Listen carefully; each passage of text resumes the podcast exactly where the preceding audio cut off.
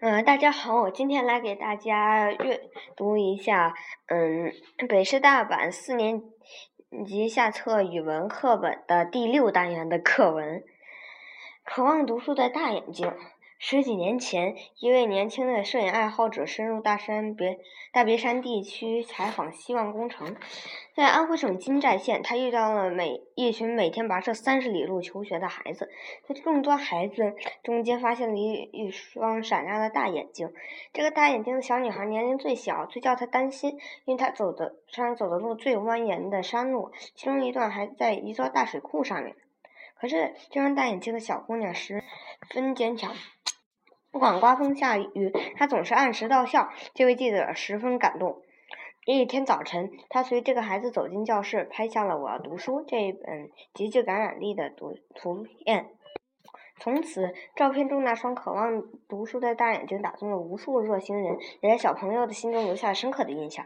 你看那双大眼睛，那样的明亮，那样的专注，他注视着前方，生怕漏掉老师在黑板上写的每一个字，生怕漏掉老师讲的每一句话。你看这双大眼睛，闪烁着渴望，充满着忧郁。虽然清晨教室的光线并不亮，虽然他上学前连梳头洗脸的时间也没有，可是他就连这样。这学习机会，他也担心会失去。这双大眼睛好像在看着你，看着我，向我们讲述着千成千上万濒临失学儿童的故事。这双大眼睛好像在看着大人，看着孩子，看着所有人，从心灵深处唤起人们的同情和关心。这幅照片发表后，大眼睛很快成为希望工程的形象标志。这一双忧郁而充满渴望的大眼睛，激起了海内外千百万人的爱心。无数援助之手伸向了。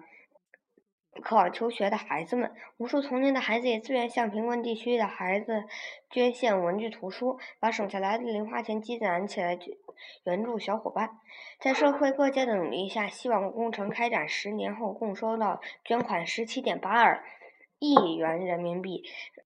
嗯，呃，二十。二百二十点九万因贫困而失学的儿童重返校园，贫困地区崛起了七千五百四十九所小向小学，因此，炫工程被认为二十世纪九十年代中国人改变教育落后面貌、付出爱心的一块丰碑。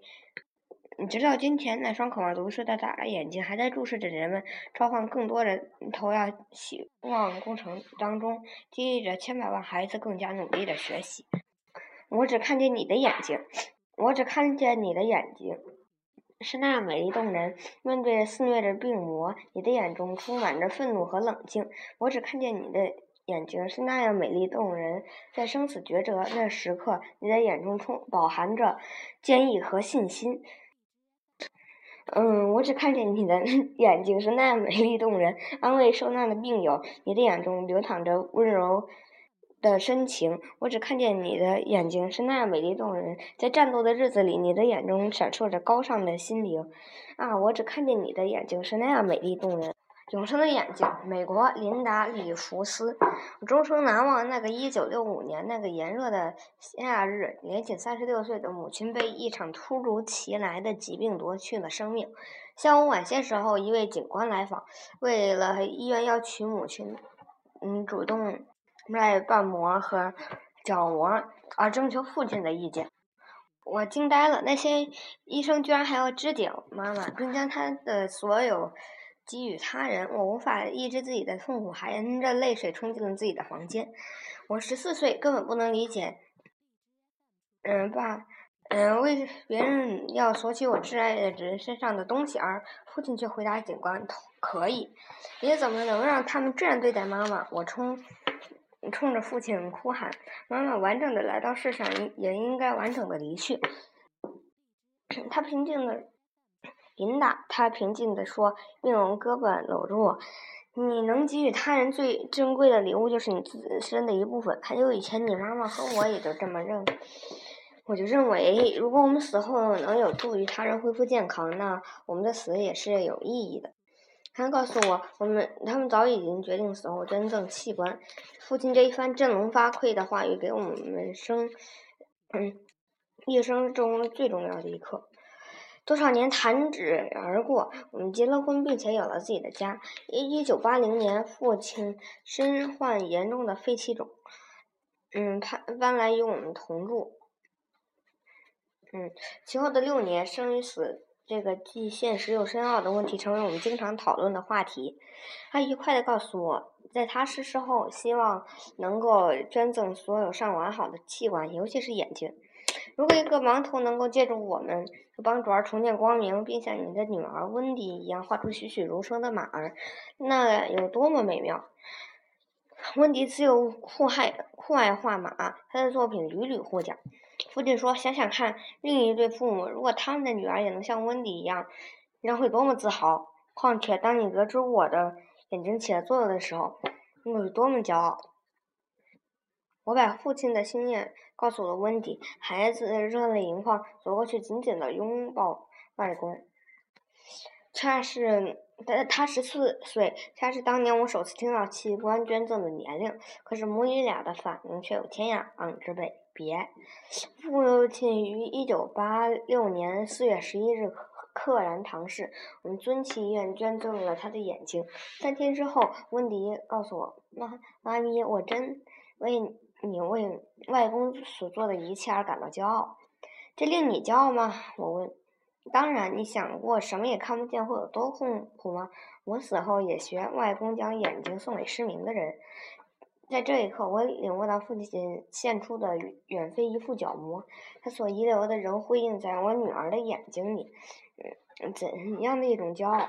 那天我紧搂着温蒂时，没有想到的是，仅仅两周之后，我再次为器官捐献组织签署了同意书。可爱的小女儿，才华横溢的。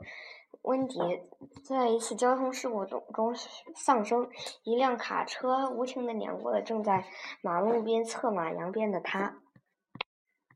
当我签字时，他的话萦绕在耳际。你想过，你想过如果什么也看不见，会多么痛苦吗？温迪去世三周后，我们收到来自奥列根勇敢者角膜银行的一封信：“亲爱的里弗斯先生和太太。”角膜移植非常成功。现在，两位昔日的盲人已重见天日，他们嗯成为另爱。一位极其热爱生命的女儿活的纪念，并有幸终生分享她的美丽。如果那两位受捐献者有机会到我们的家乡游玩，并且爱上了马，坐下描绘他们，我想我知道那慷慨的施主是谁。金发温迪手中的画笔依旧不停地挥动着，他的闭眼仍然闪出了骄傲的光芒。谁的眼睛最好？王古言。说到眼睛的犀利，人们总是想到雄鹰；谈谈及目光的短浅，也总是忘不了老鼠。其实这只是人类的片面想法。如果能够让动物们对谁的眼睛最好发表意见的话，我们就会听到一个异口同声的回答：自己的眼睛最好。鹰眼视野开阔，视力敏锐，翱翔于两三千米的高空，也能发现地面上的小动物。人要是处于那样的高度，能看到的范围就要窄得多。但人生活在陆地上，并不需要老鹰那样的眼睛。虎豹等食肉动物的眼睛长在头部前侧，两眼的视野部分重叠，且具有较好的立体视觉，不仅能看清楚物体，而且还能很很好的分辨周围物体的前后位置和距离。这样的眼睛就利于追捕猎物。牛羊兔子等食肉，牛羊兔子等食草的动物的眼睛长在头部的两侧，两眼的视野互不搭边，总的视野比较宽阔，加之对动的东西特别敏感，这样的眼睛利于及时发现来偷袭的天敌。例如，野兔的眼睛就能。同时看到前后左右的东西，向前夺路奔跑时也能监视背后的追敌。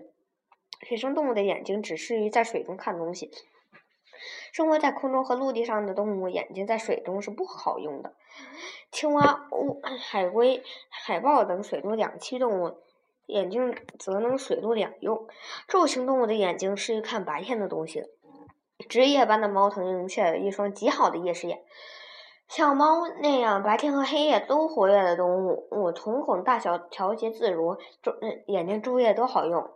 长颈鹿的眼睛适于从高处看东西，老鼠的眼睛适于在黑暗中贴近地面看东西。变色龙的两只眼睛可以独立的向任意方向转动，这是适应一只眼睛盯着前方的猎物，另一只眼睛防备黄雀在后的需要。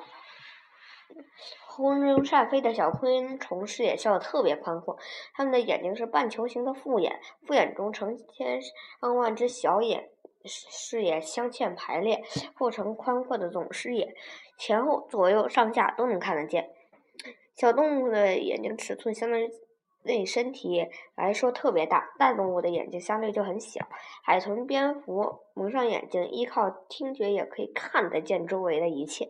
蚯蚓没有眼睛，只靠感光细胞生生不息。